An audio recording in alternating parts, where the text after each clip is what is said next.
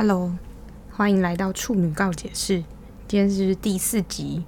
其实我今天没有什么想要讲的主题，大概就是统整一下我这一个礼拜得到的很多想法。我最近就是开始回忆一些就是很童年的东西，然后我就想说，我那天不知道哪来的念头，就想要听那个水果冰淇淋的那个片尾曲，就不知道大家有没有听过，因为我小时候很喜欢。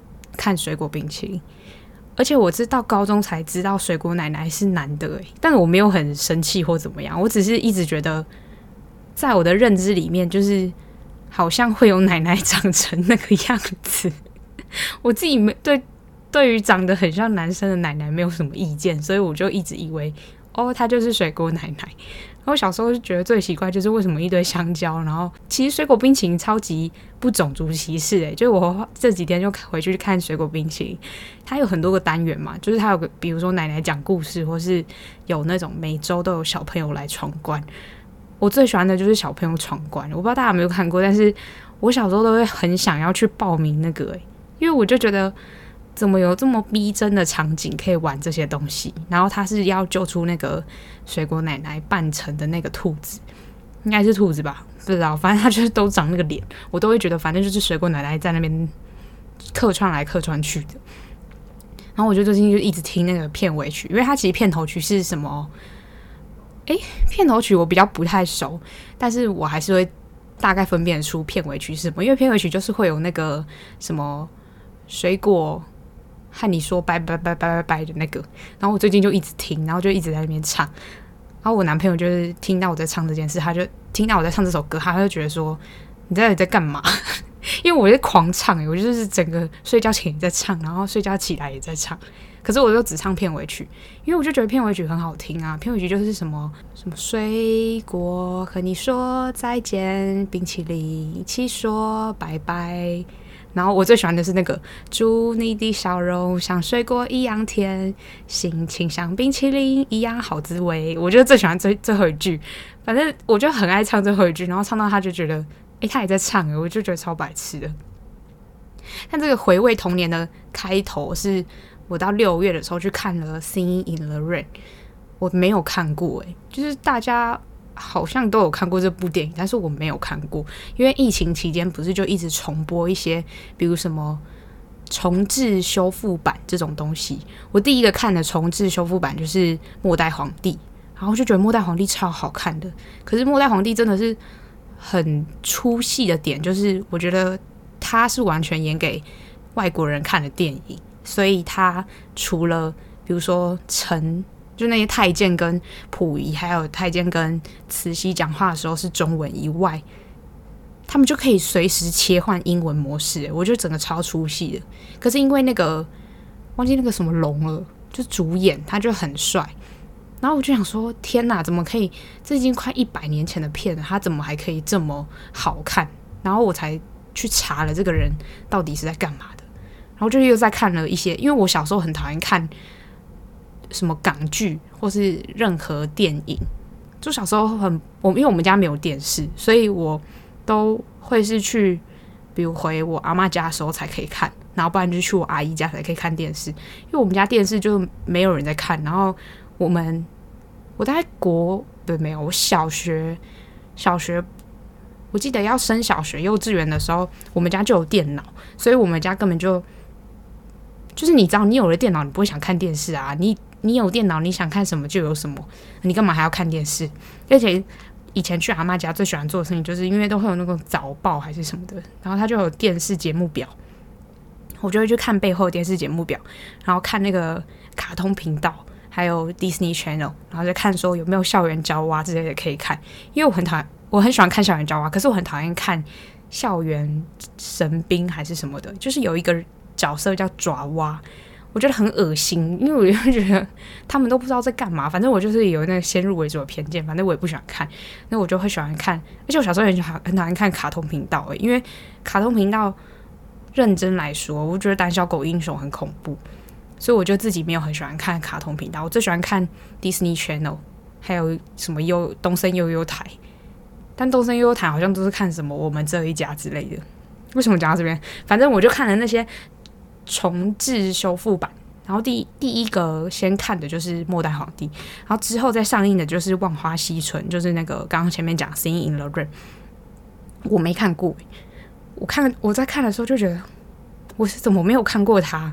我是真的没看过，我只有看过他在雨中唱歌的那一段，然后从头到尾的剧情我都不知道。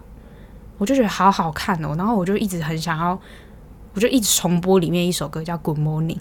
我原本想要把《Good Morning》放成我的开头音乐，但真的太贵了，我就没有，就是好先不用这样。但我就觉得好好听哦，因为它就是我很喜欢那种很有节奏的歌，然后它的节奏就是很可爱。它还有一首就是里面在教一个男，就教男主角怎么念配，因为他们的那个故事就是在讲说，你们以前的电影都是用配音的。然后他们想要做歌舞剧，可歌舞剧的话，就是你要及时的唱出东西嘛。可是因为他们的那个女主角声音太难听了，所以如果唱歌的话真的是太难听，所以他们才会想说，在要声影像跟声音同步的开开始的阶段，他们就会想要做这个东西，就是做一个创新的电影。就殊不知女主角那个声音真的太难听，难听到他们只能用替身，就是最主要的。不是说戏里面的女主角，反正大家应该看过了，我也不用再叙述这些东西。我觉得很好看诶、就是虽然也有爱情，可是也不俗套。如果你讨厌那种很俗套的爱情，刚刚讲到就是我们家没有电视这件事情，我印象中我们家在就是围在那个电视电视机前面。五个，因为我们家五个人，然后我们家五个人围在电视机前面认真看电视的时候是什么时候？我只记得两个时候。我记得有一次是在看那个看什么台湾龙卷风，就是我非常小时候在看台湾龙卷风。我记得是我爸在看的。然后因为我爸算我爸其实算是外省人，然后我妈是闽南人，所以怎么开始在又在分外省闽南？反正外省人就是喜好很分明。可是我不知道我爸为什么要。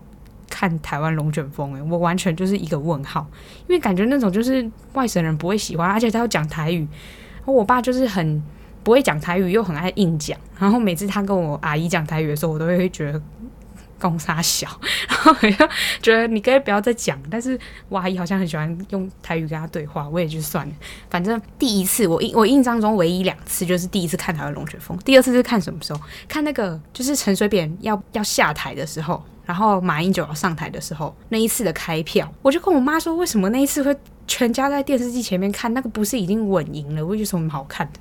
我不是我我不是说政党怎样，我是说，比如说你你民进党出了这么大一个包啊，你怎么可能还会选民进党？而且还是贪人民的钱？因为我那时候还比较小，我不太懂到底在干嘛。可是就我一个小孩子的直觉思考，就会觉得说，怎么可能他贪污，大家又不会选他了？啊，事实也证明，就是他不会，他们就真的是国民党当选。可是我不懂，我我们全家为什么要坐在电视机前面看开票？可是因为我爸外省人，所以我们就在那边看，说到底可以赢几票之类的。我就有看到大概不知道几点开始开票，我看一看，我就觉得，我就说啊，这就会赢啊，有什么好看？然后就去睡觉。我们家以前有两台电视，就是一客厅一台，然后我爸妈房间一台。我就会在，我我就说我不喜欢看电视，可是只有在他们他们在外面看一些我不想看的东西，然后又不准我玩电脑的时候，我就会去里面看电视。我记得我之前跟我妹，因为对于小孩子来说，熬夜这件事情是很稀奇的，你不可能会熬夜。比如说，好，你熬到十二点或一点就已经很晚了，然后我们好像熬到了四点。我跟我妹在看什么？看终极一班。我真的觉得，我先自己承认，就是我终极一班每一集都有看。但是我真的看到最后，只是在想说，他妈到底可以多瞎？我整个看完呢，我看完到最后就想说，到底在演什么？因为我自己有看终极系列，然后我终极系列就是最喜欢终极三国，因为我觉得，比如说爱情戏也好，然后它的剧情走向也好，可能是因为它的故事背景本来就是人家写好的，所以我会觉得好像有一点逻辑。因为像终极一班那些都没有很没有逻辑啊，就是。突然就变喜欢一个人，然后突然又不爽一个人，然后还在那边什么世纪大爆炸，然后漫画里面画一颗荷包蛋，然后我整个看我讲出来直接就是认真的有看过终极一班呢。算了，反正我们这个就是八八零后小孩，我们不是八零后吗？不知道，反正一九九几年就是九零后吧。反正我们小孩不是看那些吗？刚刚为什么讲这个？讲讲我是要讲说我在看水果冰淇淋，然后我最近就是。有一件事情是我觉得很感触很深的，我来找一下。我觉得我自己其实算是一个蛮现实理性的人，就是除了对一些很原则性的东西，我觉得我好像蛮理想主义，因为我很讨厌理想主义的人，我就觉得你凭什么那么乐观？你凭什么觉得这个世界就是会照着这件事情去走？但是对于一些比如说像公平正义或是事情的动机，我就会觉得很理想主义。我我是很。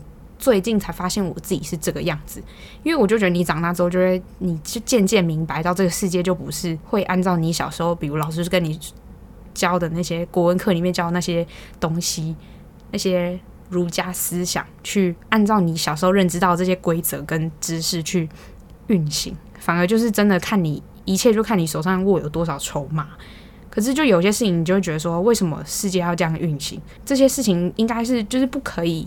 有魄力吧，比如说像我说公平正义这件事情，你本来就应该要符合这个规范啊。可是你到最后，你就会发现，其实就真的没有什么绝对的公平正义，或是绝对应该怎么样，绝对应该不怎么样。就他，我是认真的认认知到这件事情，大概是在高中的时候，不是有学那个《论语》，然后《论语》孔子就有说什么什么无弊，什么无故。无我跟无义吧，反正就是有四个。然后我就听到无弊的时候，我就想说，什么叫做没有绝对的对或错？我觉得那时候不太能理解这句话。我就想说什么叫做没有绝对的对或错？啊，对就是对，错就是错啊，到底是想要怎样？啊，没有绝对对或错，那你怎么知道哪个是对，哪个是错？可是后来真的是你，你越长大，你就越觉得每一件事都有可以理解的，就是你可以去理解它，可是也可以。端看你自己要不要去理解啊。还有，我刚刚不是讲一个事情的动机吗？我最近真的是蛮火大的一件事情，就是我觉得，如果你是看到有好处，然后看到很多事情的背后带来的利益而去做这件事情的话，我觉得这个事情你可能会做得好，你也可能做得不好嘛。那当然你，你能做得好的话。我觉得你，但也不能这样讲。就是我会觉得你的心态很，对于很认真的想把这件事情做好的人来说，他们可能会很讨厌你的心态。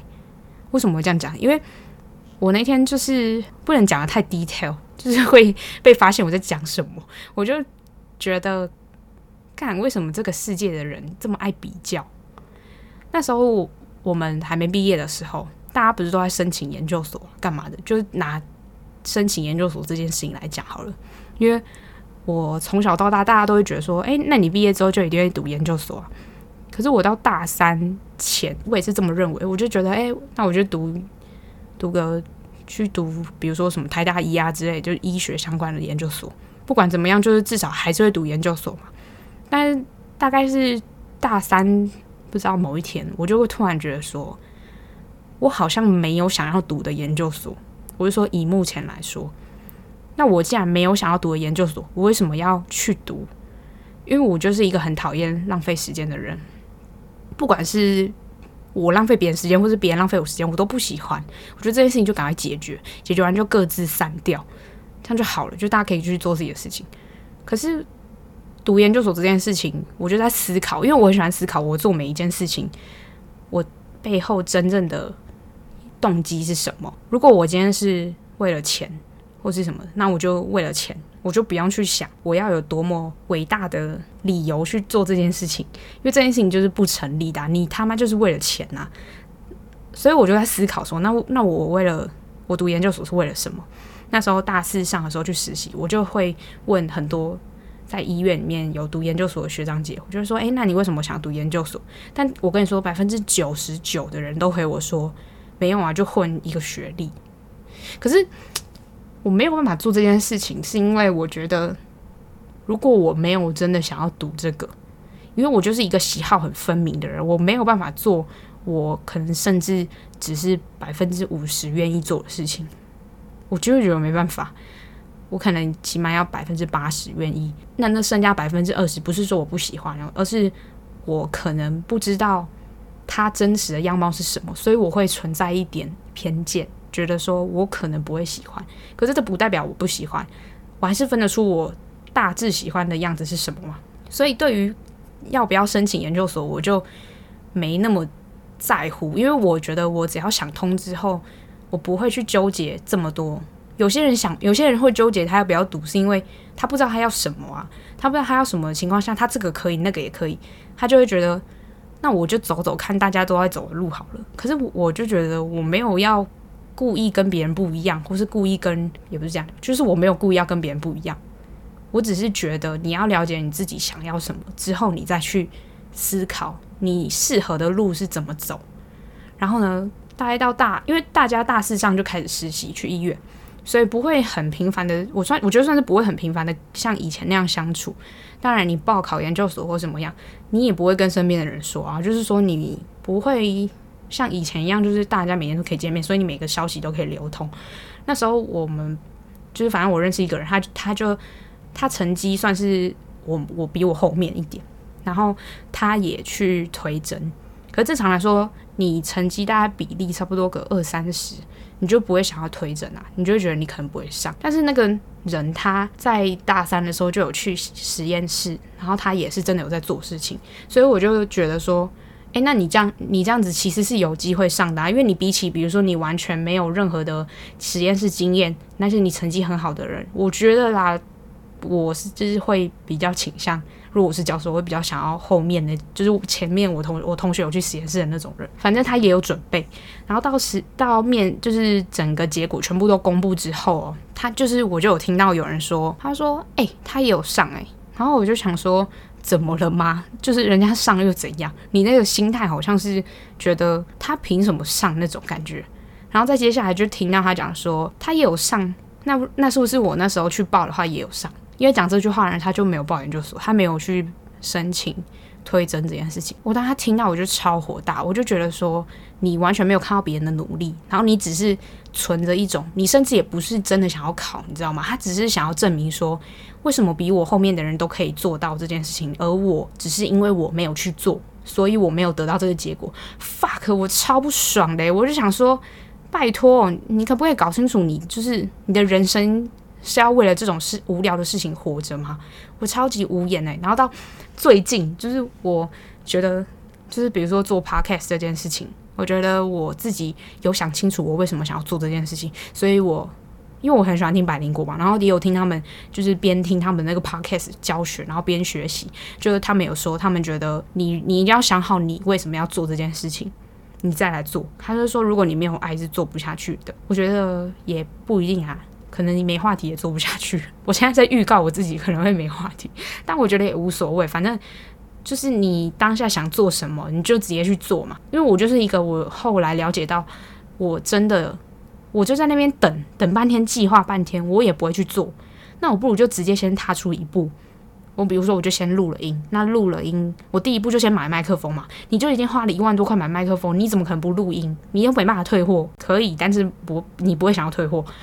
重点就是，我觉得你就先把自己丢到那个环境里面，然后就直接去做这件事情。不管是任何事都一样。你如果就是想要计划好之后你再去做，那你计划半天你他妈都还没做，那你到底在计划什么？你根本就没有那么想做这件事情啊！我就觉得呃，不知道哎、没办法理解这件事情。然后加上我前面说别人想要证明他也可以做这件事情，我就觉得我自己自认为自己是一个会表达的人，所以我觉得。比起做 YouTube 或是什么的，我更喜欢直接的跟人家讲话，跟人家说我想我的想法，跟听别人说我他的想法。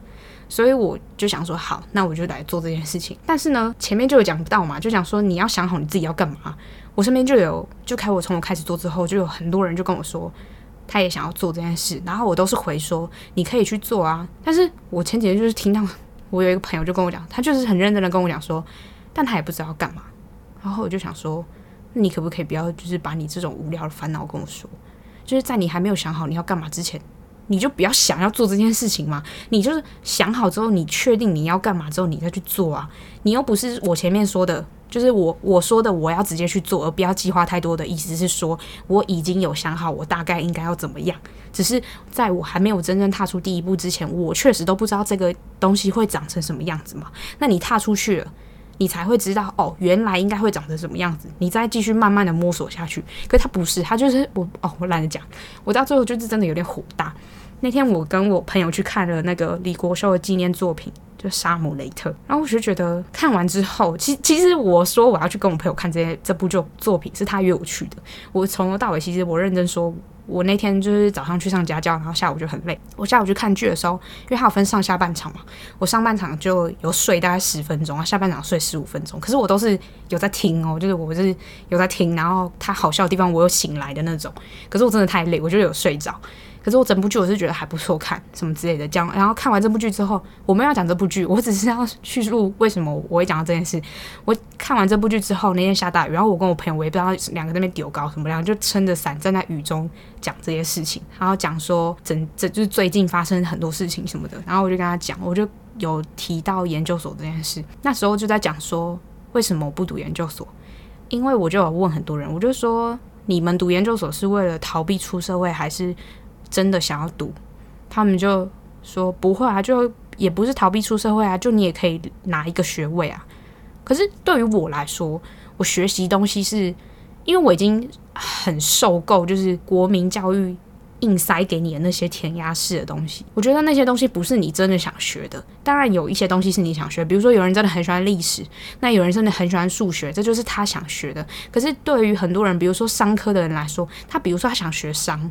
那他代表他原本学的东西，如果他是一个正常普通高中出来的人，他前面学的东西都没有诶，所以比如说微积分或是一些数学统计运算以外，还可能有英文。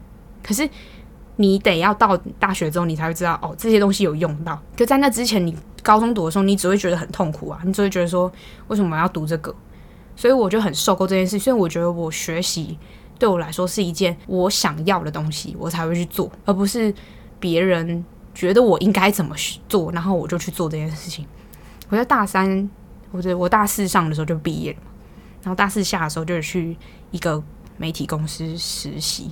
那时候一进去的时候，我是我其实是应征编辑实习，因为我很喜欢写东西。你知道，很爱讲很爱讲话的人，我自己觉得我讲讲话讲得比较好，但是写东西也是 OK。我也很喜欢写，可是。我朋友就跟我说：“你讲话的时候跟你写出来的文字真的是完完全全不是同一个人。”我自己也承认，因为文字上的话就比较文艺一点，但讲话就是比较粗鲁一点。但是那也不不是重点，重点就是那时候我进去进去应征的时候就是应征实习编辑。可是呢，我有另外一个 partner，他另外一个 partner 他是应征行销的那个专案的编辑。诶，行销专业的实习不是编辑，但我老板在跟我谈的时候，是真的完完全全就只有在谈编辑媒体这件事情。然后那时候就天真的以为说，哦，那我进去就只要比如说找找资料，然后写文案之类的。结果殊不知一进去的时候，老板就跟我们说，他希望我们学两个东西，一个是如何写出，比如说新闻稿或什么的这些东西，就算是比较 easy 的。我是说真的，相对于专案来说，真的 easy 很多。后来。老板就有在给我们另外一个专案，然后为了然后做那个专案之后，我就一直我因为我们两个就是互相，我跟我 partner 就是互相诉苦的关系，因为我们两个做的事是一模一样的，只是我们要分配同一个案子，然后我们两个要完合力完成它。然后在这个过程中，我就觉得我清楚的认知到什么叫做别人觉得你应该学这个，跟你想不想学而已，就是完全天差地别。因为我们那时候，我们老板就觉得说，你应该要学习如何做专案，还有跟厂商提案，就 presentation 之类的。但是我觉得这件事情是我可以预想到我能学习的范围有多大。而编辑这件事情是，因为你很多时候你写东西是你你心里有个预想，你会写出什么。那你真正动笔的时候，就是你开始打字之后，你其实完全思绪会，你思绪会有一些变动。你写出来的东西可能跟你完全一开始想设想的完全不一样，也有可能。我是说有这个可能性，但是专案我就觉得我可以预想到它的极限在哪里。当然，我们后来有在更调整之后，我们那时候去提案的时候也确实成功了。就是那时候我们就一直被称赞说，就是他因为对方公司就不相有点不太相信这个专案是实习生做出来的。但那也都不重要，因为对我来说这些都不重要，因为我清楚的知道我进去这间公司想要学的是写作的，就是文字的能力。可是我最后就是整个时间全部都在做专案的时候，我就跟我的 partner 说，我觉得我没有想要学这个，尽管我可以，我有能力做到这件事情，但 whatever，关我屁事哦。就是我没有在乎这件事情啊，我最后就直接，我后来真的离开了，因为我觉得我没有办法继续下去。就算这件事情最后真的成功了，然后成功帮老板赚到了好几百万，又怎样？我完全不在乎这件事情。对我来说，就是我没有灵魂的在做这件事情。尽管外人看起来，哦，你好棒，你做的，你做得到，你做到这件事情很厉害，我就觉得干我屁事哦。因为我觉得我很在乎，如果是。如果我今天是一个实习的话，我很在乎是我到底有没有学到我想要学的东西，而不是学到你想要我学的东西。所以这件事情就让我觉得，我对于学习这件事情又更颠覆我的想法。但我没有跟很多人讲这件事情，是因为我觉得现在的人还会觉还是会觉得说，年轻人就是应该要学自己不会的东西。可是我自己是不是这样想的？我觉得我可以做到，跟我想不想要是两回事。所以。可能以后出社会的我就不会这样想，但是我是说现在现在当下的我，我的想法是这样。怎么讲到这里来？对啊，讲到就是说我很，我觉得我应该会是一个很现实主义的人，但其实根本不是。因为像比如说看到一些社会案件，我就会跟我男朋友哦，我们两个很奇怪，我们大家情侣不在聊什么要去哪里玩，要干嘛干嘛。我们两个最常聊的事情就是争论这个社会案件跟这个法案。或是这个政策之类的，就是我们两个有很多意见诶。我有一次把我们两个之间的对话录起来，放到现实动态，然后我朋友就会说：“请问有哪一对情侣跟你们一样在聊这种国家大事？我们是在聊国家大事，不然就是取笑候选人有多白痴。”这是我前阵子的 乐趣，因为选举选了很久，诶，高雄一直选一直选，然后我就我我最喜欢。讲就是跟他讲说高雄人很有 guts，然后我就还跟他讲说，你看现在还谁还敢惹高雄人？但我不是高雄人，我先说我不是高雄人，但我就觉得高雄人很辛苦，他们要选三次，而且我就跟他讲，因为我前几天跟他讲投票率这件事情，他就一直跟我说投票率跟投票数不一样，我就说我知道，但是你有多少投票，就是你得多少票，跟你得票得票率多少，其实就只是一个比例跟单位的换算嘛。然后他就一直在那边跟我争，我就说现在不是重点，重点就是重点就是我的意思是说，他们投票的人，我记得那时候是比比废诶废那个就是罢免还要高吧，就是总投票人比罢免还要高，我记得是比较高还是比较低的，但是呢，他们我就就觉得。我们就在争论这件事情，然后讲到最后的时候，有时候比如说讲一些社会案件，然后我就会跟他讲说，我觉得这个世界真的很恐怖，然后他就跟我说，可这世界本来就是这样，因为他不知道我为什么不知道为什么他可以看很开耶，但可能我还在经历一个面对这个世界真实的样子应该是怎样的时刻，可是我其实心里是有预想，说我都知道这个世界应该就是这样，可是你知道有离。我为什么说自己理想主义某部分是这样，就是因为你心里还是过不去，你还是会觉得说，难道不能更趋近于公平正义一些吗？嗨，为什么讲到这么沉重的话题？反正我就觉得自己有时候也不知道说理想主义这件事情是好还是不好。我其实真的是大部分都已经是很现实主义的人了。哦，刚敲到，反正我就是觉得。我其实大部分都已经是很现实主义的人，可是对于公平正义还有你做这件事情的动机，我就会觉得你就是应该要用你喜欢这件事情而去做。但是我朋友就说这这就很天真，我就说对，但是我就是想保有这一点点，就就这一点点就好，因为我就觉得你如果人完全就是屈服于这个社会，这个社会该腐败的地方。你也接受，然后该好的地方你都接受，我就是不懂啊，就是我就觉得我我暂时还不太想接受这个腐败的地方。反正不管别人怎么讲，我就先讲，先保持我现在的样子。我刚因为我录音都是晚上嘛，然后我刚就是去跟一个同学吃饭，但她其实是一个可以生我的阿姨，就是她的年纪已经可以生我了。为什么我会认识他？是之前去年上德文课的时候认识的。那时候一开始还不知道去哪里找家教什么的，我就先去补习班上德文课，因为我想要去德国读硕士，我觉得不想要在台湾读了，因为我就觉得我不喜欢台湾的教育体制。然后我就想说我要去德国读，然后我就去上德文课。那时候还没有开始上家教，就是我先上补习班。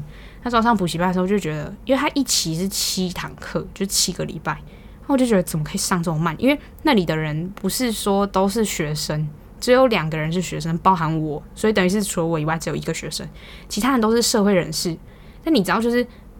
明显感觉到你出了社会之后，你的学习能力会下降，这件事情是真的诶、就是我，比如说我们一堂课其实没有上多少东西，我就一点点，就真的只有一点点东西。对于一堂大学你要上这么多知识来说，其实真的是一点点，大概就只有大学的十五分钟。那我不知道为什么可以上三小时，但是也没差，就是跟着大家上课，就看同学。学习的怎么样？然后听老师念嘛。但是那个同学呢，他就坐在我的隔壁。一开始上课的时候，他就是坐在，反正他那时候他他是全班第一个到教室的人，所以他就先选了一个位置。然后我进去了之后，我是第二个，他就跟我说：“诶，他说那不然你来坐我旁边。”我就想说好像也没差，我就坐了之后，我就觉得哦，应该是一个孽缘的开始，因为他就是。一个我以为他会是一个很独立的人，殊不知他其实很依赖别人，然后依赖到什么程度？就是他会，我不我不知道是不是那个年纪的女生都会这样。我希望我不会，可是我看我妈没有啊，所以我就不知道是不是，我就有自己在怀疑这件事情。就比如说我们要读，就是后来课程结束之后，然后我就跟老师说，那不然我跟你自己上一对一，然后老师就说好。然后因为我们我那时候就想要自己上。就因为学，因为德文加到终点其实也蛮贵，可是我就觉得以我能力，我可以两个小时上完一堂课。然后我那时候就跟老师说，我想要一个人上。然后我那位同学，那位阿姨同学，他就说他想要跟我上。我就说那不然我们就上一个月，就一起上一个月就好。我因为我那时候其实已经可以预想到我大概会很不爽了，所以我还是就是。耐着性子跟他讲说好，那不然就上一个月。他在上第一堂课的时候，就是我们两个一起同时上一对二的第一堂课的时候，我大概上完课的时候，我就我就整个爆炸，我没办法，因为我就觉得这跟我想要的德文课不一样。我想要上的德文课就是一堂课就可以上完一章，但我们那一堂课只上完了半章，然后我就觉得有点不爽。虽然说终点是一半，就是我们两个 share，老师老师就没有帮我们加钱，他就是他的终点费。算我们两个，然后我们两个自己除二。可是我就觉得超级不爽啦，因为我就觉得这样也是在浪费我的时间，这样我还是得花多一倍的时间去上完这堂课，尽管我花的钱也是一半而已。可是我就整个觉得这不符合我预期，也不是我想要的。我那时候就直接，我一一下课之后，然后说完拜拜之后，我一上公车要回信义区，我就跟我那个同学，我就传那个讯息跟他讲说，我觉得我没有办法跟别人一起上，我就是想要自己上。然后他就突然。情绪高涨，诶，就他整个压起来，他整个对着我就是大骂，然后他就跟我说什么，因为他为什么要上德文课，是因为他老公是德国人，然后他如果要变成就是他的配偶的话，然后拥有该有的权利的话，他必须要学德文，然后要考试，反正德国的法律是这样规定的，所以她一定要学德文，然后她老公来不了，所以她只能去。总而言之，就这样。然后她就非常生气，她就是气到就是开始大骂我之类的。哈，我就觉得也没差，反正我无所谓。如果如果被他骂一骂，然后我之后就可以不用跟他一起上课，我其实是没差，就给你骂。反正我遇到的 OK，也不会比那位大婶还要来得更靠背，对啊。所以我就觉得，反正我在咖啡厅遇到的那些 OK 都更夸张，我也没差。然后你骂就骂吧，他就传了，而且。他很不喜欢打字，他很喜欢传语音讯息。我本人偏偏就是最他妈讨厌别人传语音讯息给我，我就觉得你到底有没有礼貌？凭什么我要戴耳机听你的语音讯息啊？我超级不爽，不喜欢别人传语音讯息。你要么就直接打电话啊，他不是，他就传了一大堆语音讯息，每一个都五十九秒那种。我就想说三小啊，谁要听啊？但是我还是有听完，因为想说他到底要骂什么。骂完之后呢，大概隔了两个礼拜，然后他就自己打电话给我。然后我就说怎么了？我其实可以不要接，我后来就觉得我不要接好了，不要接之后就不会有任何的联系。但是我还是接起来，接起来之后他就跟我说什么？他觉得他想了一想之后，他觉得他那样骂我很不对。我想说，你要想两个礼拜，你才能想出这件事情是不对的事情吗？就是我没有跟你签任何契约，我没有，我们也没有先缴钱给老师，诶，就而且我们甚至就只是见了几个月的面而已，也不是那么频繁。我自己是觉得有必要这样吗？就是有必要这么生气吗？然后我就没理他，我就说哦，没事，我也觉得没怎样，我就是不想要再继续为这件事情去争执什么。后来他就跟我说，因为我们德文的那个分班是分级是就是 A one A two 跟 B one B two 还有 C one C two，那时候我们在上 A one，可是 A one 其实课本是分 A one point one 跟 A one point two，他们的课本都是 A one point one，可是我自己去我没有去跟那个家就是那个什么补习班买，因为补习班超贵，然后我就自己去敦煌书局买，然后敦煌书局就是直接卖一整本 A one，但是钱也是跟他卖他补习班卖 A one point one 一模一样的钱。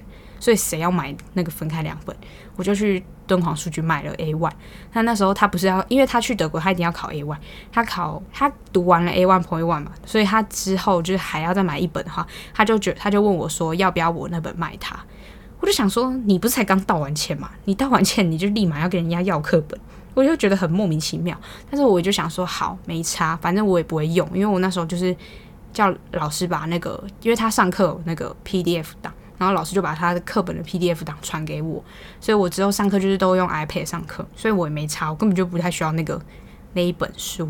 后来我就想说，好，那我就跟他讲说，好啊，不然卖你。那时候他就问我说，那不然他他请我吃饭，然后我把书拿给他。我觉得真的不用了。我那天上在咖啡厅上班，我跟他讲说，你就直接来拿书就好了。然后那天我真的是深刻了解到我我真的不要跟他接触的点，就是那时候。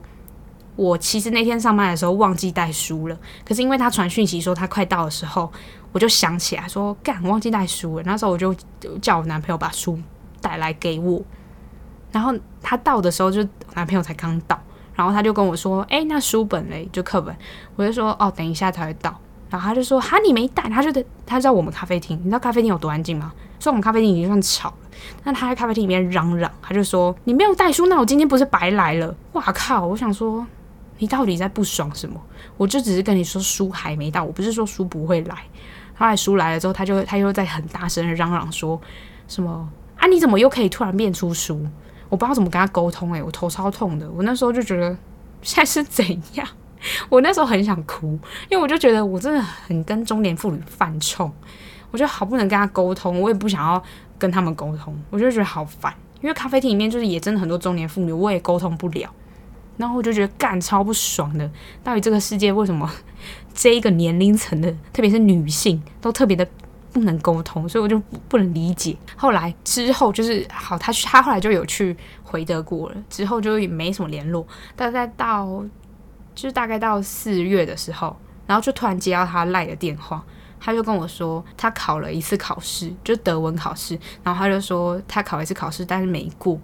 然后我就跟他讲说，啊，没过就再考啊，因为对于我我来说，啊，你没过就再考啊，不然嘞，他就跟我噼里啪啦，就是一直啰里吧嗦讲了一堆，他为什么没过？但是对我而言，我就觉得你就是你就是不够啊，你你不就不够格，不然你要讲什么就没有原因啊，因为我不知道我已经脱离了那个为自己失败找借口的时候了，所以我不知道为什么四十。就四十几岁的人，我要为自己的失败找借口，我觉得很烦，所以我就蛮无奈的在听那通电话。讲到最后，我就跟他讲说，我觉得你木已成舟的事情，你就不用再去抱怨或者去不爽这件事。反正你就你确实就不不够格，那你就再去把它读好，读好之后再去考。但是我前面不是说他是一个很依赖别人的人吗？因为我还没有要那么早考。德文检定，因为我想要到大概 B one 的时候考一次，然后 C one 的时候再考一次，所以他就一直跟我说：“那你要不要跟我去考 A one？”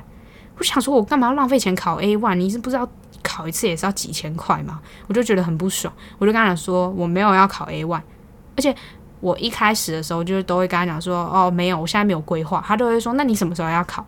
但我现在都没有，我现在都直接跟他讲说：‘我没有要做这件事情，你不要再来邀我一起做这件事情了。’而且我本来就不是很乐于跟人一起做很多事情的人。”我就觉得很烦，后来大概就是过了这件事情之后，大概电那一通电话的最尾声，他就跟我说：“我觉得跟你讲话我，我我都就很开心。”这样，我想说开心个屁啊！我只是告诉你事实而已。后来他就说什么，他觉得他一开始都想不通，然后我跟他讲说木已成舟，你就不要再在那边抱怨或干嘛，他就想通了。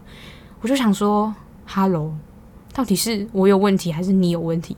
我真的不知道到底要怎样诶、我那天接完那通电话的时候，其实蛮想哭的，因为我就觉得为什么我的人生会认识这种人？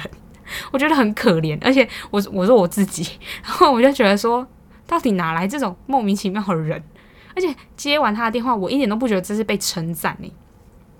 来了之后呢，反正前几天他又在联络我，联络我的时候，他就跟我说什么，他之后因为现在疫情比较好了，所以他九月或十月的时候可能会要回德国一趟，然后去见她老公，因为他说大概半年都没见到什么的，我就说哦，然后他就说他走之前要不要约吃饭？那天我躺在床上准备要睡觉，然后但但我的睡觉只是。就是因为我有时候很早睡，有时候很晚睡。那天大概七八点吧，他就跟我说，还是因为他就说要不要去出去见面，然后聊天。我就说可以啊，然后他就回我说现在问号，然后我就想说谁要跟你现在出去啊？有什么毛病啊？我就想说。你又不是住在我家旁边，然后你跟我说现在，而且我现在躺在床上，然后我没化妆也没干嘛，我干嘛要跟你出去？我觉得超烦。我就跟他说没有，就约下礼拜，就是这礼拜。然后我就想说，好啦，早死早超生，我就跟他约了礼拜一晚上，就是刚刚吃完饭。然后吃饭的时候，他就一直跟我说什么，他觉得我变得很不一样，然后说他觉得我变得比较愿意跟别人沟通。我想说。我我一直都没有很想要跟别人沟通诶、只是我今天想说，因为其实我其实我不是说我不知道我这礼拜要录什么嘛，我有几个想法，但那个想法大概在半小时前就讲完了，所以现在后半小时是在讲那个今天去跟他吃完饭的心得。我那时候就有打电话给我朋友说这件事情，我朋友说，那你干嘛去啊？你不是很讨厌那个阿姨？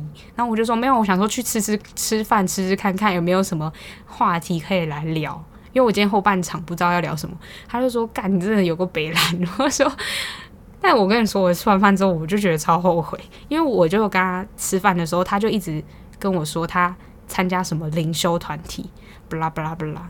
然后我就说，我其实自己是一个很爱看心灵，就是我爱看的心灵成长，不是那种什么玄学、什么各种，就是教条式的心灵成长。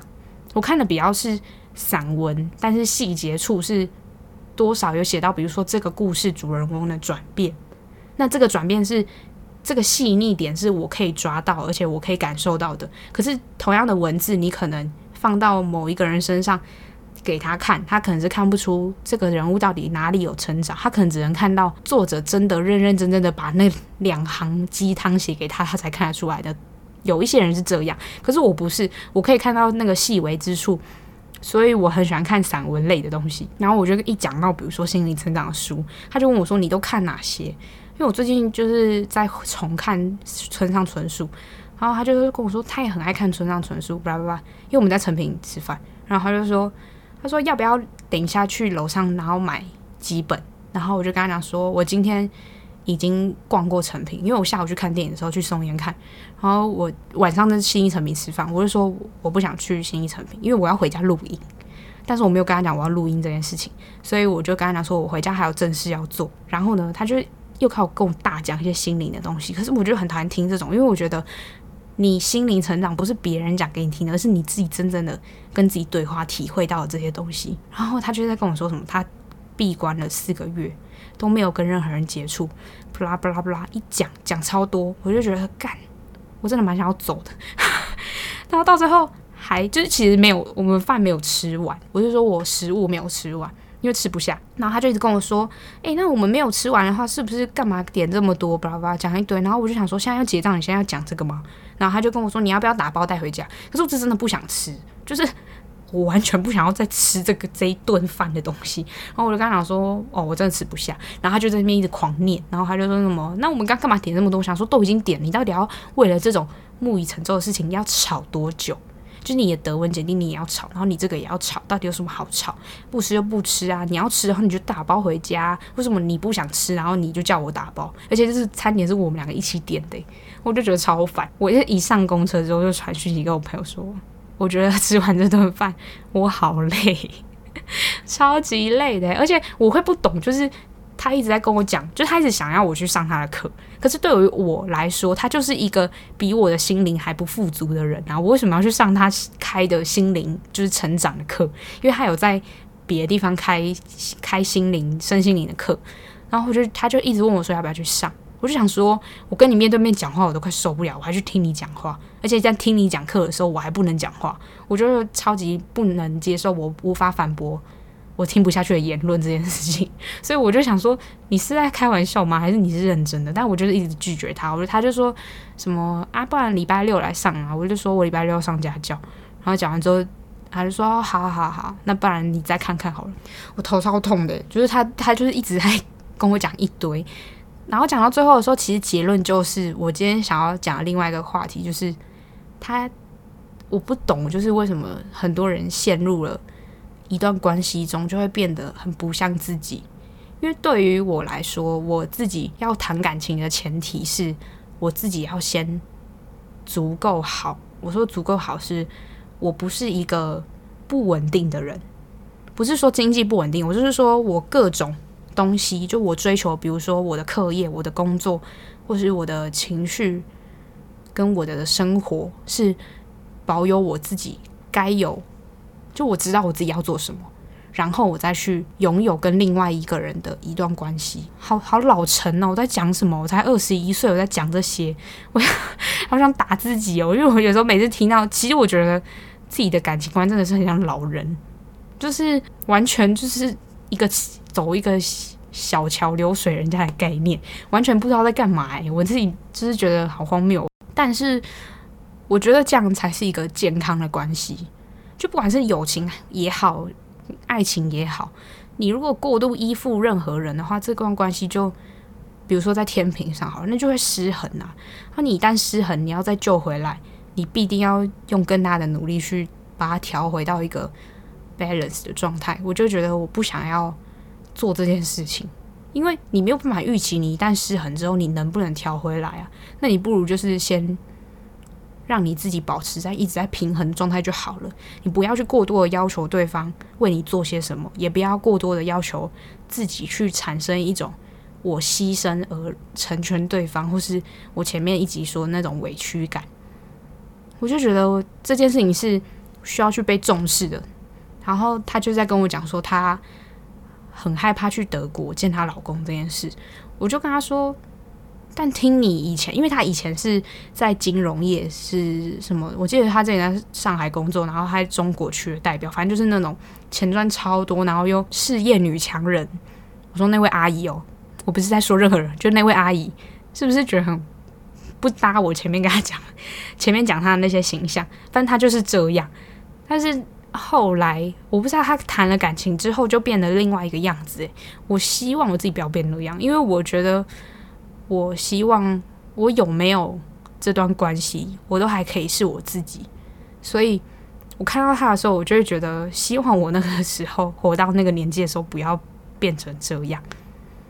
他之后就是一直觉得他需要依附另外一个人，我没有办法接受这样子。然后我就听他讲这整个过程之后，我就以为还是你知道，就是虽然觉得说你反驳他，他就还是会一直继续讲下去，但是你真的是忍不住反驳诶、我真的没办法忍住我的嘴，我就是还是很想要呛，你知道吗？我就跟他讲说，我他讲了一堆，他比如说他不是前面说他闭关吗？然后他说他闭关出来之后，他整个身心灵开阔，巴拉巴拉讲完之后，他又开始，我们又回到那个德文考试，然后他德文考试又在又在重蹈覆辙，说他。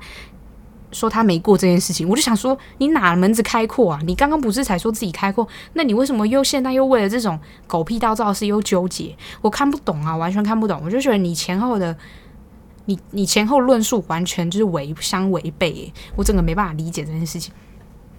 后来我就跟他忍不住讲一句，说我发现你好像只要陷入感情里面就会变得很懦弱。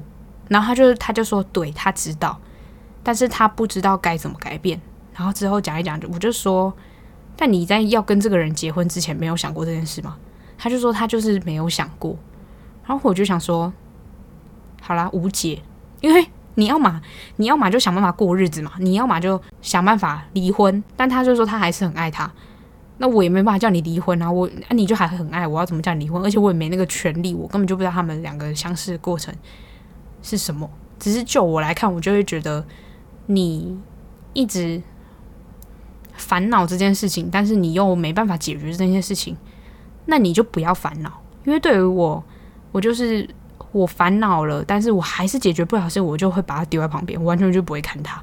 等到是我有能力之后，就我有能力去解决这件事情之后，我才会去把它捡起来，然后当成一个真正该烦恼的事情。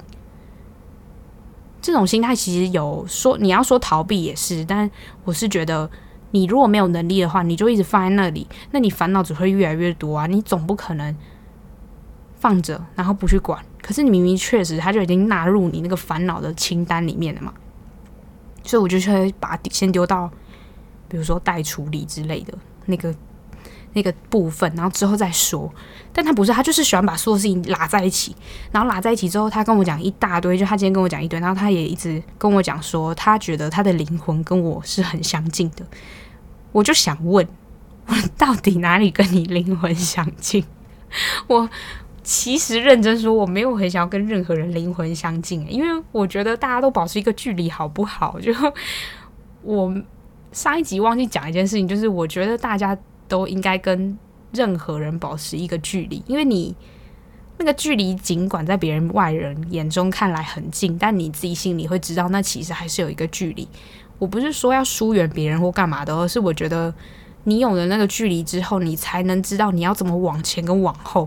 你如果完全没有距离，你要怎么往后？就你你你可以往后啊。如果你完全没有距离，你可以往后嘛。那你没办法再往前的时候，你们的关系不就是其实是就是被拉紧那根吉他弦，然后你随时你随时一拨，直接就是断掉。诶，我就会觉得这个关系也太不健康了吧。所以我自己就会觉得说，哈，不要，就我就我不要不要做完全零距离的人，因为我觉得整件事情就是不能这样啊。这样会没有一个进可攻退可守的位置，因为我觉得每一件事都是要有所保留的，所以他自己就会觉得他他反正他这样，他现在就是不知道他要干嘛，然后他就来询问我，所以我就觉得 我其实也不知道要干嘛，因为我觉得你的人生我没有办法帮你做决定，可是我听你这样，我也觉得蛮难过的，毕竟我们也是认识的人，虽然我有点有点厌烦他，但是。你也不会真的讨厌他，你只会觉得好，不要再讲这些，不要再讲，可以闭嘴，就是这样。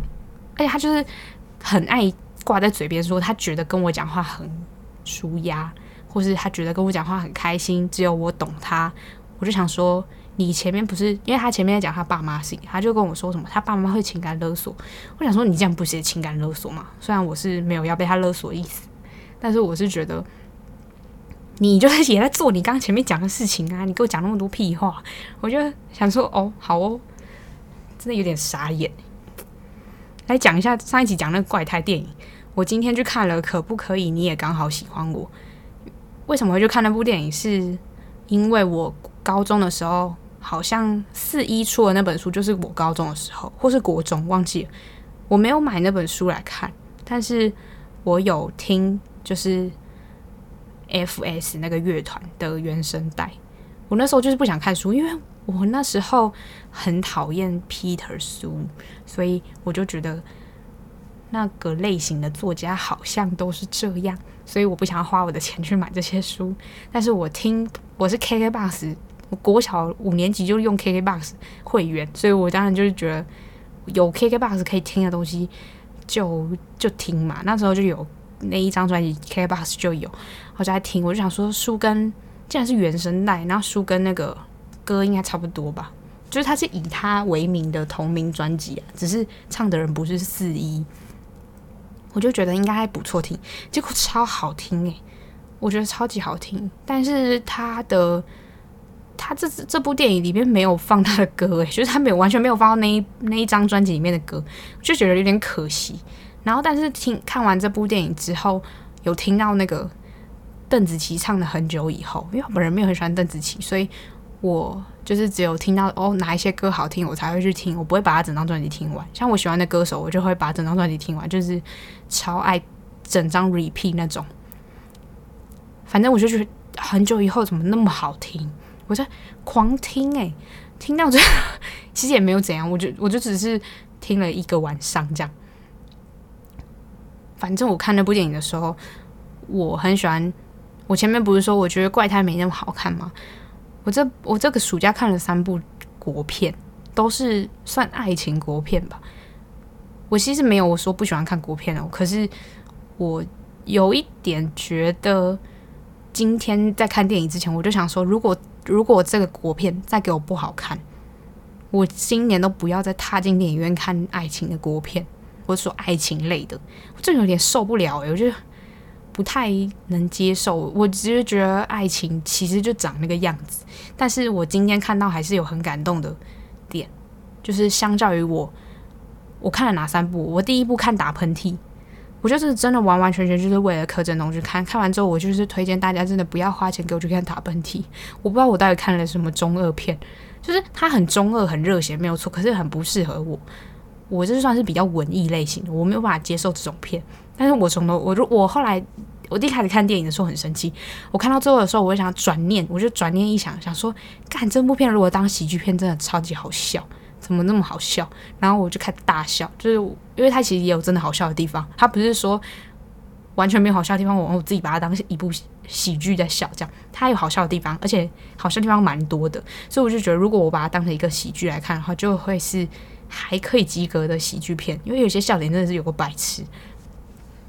但是当爱情片，我真的是受不了，而且它的剧情我也受不了，我很讨厌那种科幻。你知道我唯一喜欢的漫威人物是蜘蛛人，但大家都会觉得蜘蛛人超废，然后我就说没有，我喜欢蜘蛛人只是因为他最符合现实，但他其实有符合现实的地方，也有不符合现实的地方。我喜欢的蜘蛛人是第二个蜘蛛人，就是那个比较斯文的蜘蛛人。大家也说那个蜘蛛人就是最不像蜘蛛人的蜘蛛人。我今天在讲什么绕口令吗？反正我就很喜欢那个蜘蛛人，因为我喜欢的 type 就是那种文青男，就是。白白净净的那种，然后他就刚好完完全全就是，而且他跟艾玛史东之前还真的在一起，所以我就觉得干整个好感激增，所以我就觉得说好，我就是喜欢这个蜘蛛人。但我跟你说，看完第一，那是如果从第一部开始算的话，是第三集，第三集是第二个蜘蛛人的第一集嘛。然后再到第四集的时候，什么电光之战还是什么鬼的，我那时候就开始觉得哦，完蛋喽，这是整个走中诶，为什么会有人在地下水道给我在那边研发什么电啊、光啊什么？我就觉得干杀小，我真的觉得不可能，因为我觉得我有一部分没办法看爽片的原因，就是我真的想象不到这些到底哪里好看，我完全不行，所以我就很讨厌看爽片。我漫威一部都没看过，只看过蜘蛛人。哦，还有一个啊，奇异博士。那我看到一半睡着，我睡他我忘记几个小时，我睡了起码一个小时吧。我跟我爸一起去那个就是西门町看的，然后我还看那个 IMAX 哦，看了之后想说干，我大概都浪费我爸的钱，我整场睡，我大概在睡啥小，而且我睡超爽的，因为那天是我爸来台北找我，然后他就问我说你要不要看电影，我说好，然后我们就去买票。重点是我在信义区诶，然后我就。跑到西门町去看电影，那天我还刚打工下班，我就直接把电影院当那个床在睡，而且 IMAX 的那个座椅很爽，所以我就直接狂睡。所以我漫威就只看过这几部，我印象中的，我是说那些超级英雄类的。然后讲到打喷嚏，我就是真的觉得大家真的不要再花钱去看打喷嚏。我觉得柯震东甚至可以不要把那个版权买回来。我会不会被打？但是我是很认真的，觉得没办法欸。如果你今天是高中生或国中生，那你就去看，你一定会觉得超热血、超好看，你一定会找回那个那些年的那种感觉。但是我无法，我真的是没办法接受。我觉得那些年跟我的少女时代比起来，我还比较喜欢我的少女时代。就是虽然它是潮的，大家应该都知道，但是我觉得那些年有点太瞎了，因为我觉得没办法接受。九把刀式的那种爱情跟热血，我觉得很很不行啊！我自己，我说我自己哦，我没有说别人。然后第二部就是那个嘛，怪胎，怪胎就上礼拜讲过，我就不讲了。我再讲下去，我朋友又要说我讨厌怪胎，我真的没有，我只是觉得还好而已。然后到第三部就是今天看那个可不可以？你也刚好喜欢我。我觉得好看的不是男女主角，好看的是副线，就是它有主线跟副线嘛。然后副线是杨谨华跟黄建伟演的，因为我本来就很喜欢黄建伟，然后也很喜欢杨谨华演的《败犬女王》，所以那时候看的时候就觉得，看杨谨华也太会哭了吧！他直接就是一个给我哭到我整个直接，我我现在已经很少看电影会哭了，我从比悲伤更悲伤整个。狂哭猛哭之后，没有几乎没有电影让我在哭了，因为我就觉得啊，是有什么好哭？因为我自己是比较冷血一点，所以我就觉得没什么好哭的。可是今天杨谨华跟黄建伟演那一个片段，我真的是哭诶、我真的眼眶直接泛泪，我觉得好感人。就是好，我不剧透，大家自己去看。而且现在去的话，好像还会送书签。我今天有点不爽，因为他书签是用一个一个塑胶套子套起来的，但是我没有看到。我觉得这完全是取决于，就是完全是来自于我自己。本人自己把拖，然后我就没看到那个书签其实是两张，因为我超讨厌粉红色，所以我看到粉红色的书签的时候，我就觉得为什么要是粉红色的书签？我就有点无言，你知道吗？就后来我就去到星巴克等那个阿姨要吃饭的时候，结果发现那个书签底下还有一张黄色的，就黄色是我最喜欢的颜色，所以。也不是黄色，还好黄色跟红色是我最喜欢的颜色，所以我就整个直接心花怒放。后来又觉得自己干嘛错怪那个电影的那个供应商，自己在那边生气。我拿到的时候看到票根还有那个书签的时候，就有点生气。我就还想说自己在气屁哦，有够没礼貌的。今天讲蛮杂的，但是都是我最近一个礼拜比较想要跟大家说的事情。就其实比较重点，就大家听一听别人的人生有多荒唐。然后下礼拜应该算是有主题了啦，我应该会再想到有主题，因为最近生活过得比较随意一点，所以搞不好下礼拜聊一些更轻松的，比如说推荐一些自己喜欢的东西之类的。但我的品味真的超怪的，有一点不很不大众，我觉得。但也不是那么不大众，就是我讲得出理由，你会知道为什么我不喜欢，跟我为什么喜欢。但有一些也是无脑的成分啦，对吧？下礼拜见喽，拜拜。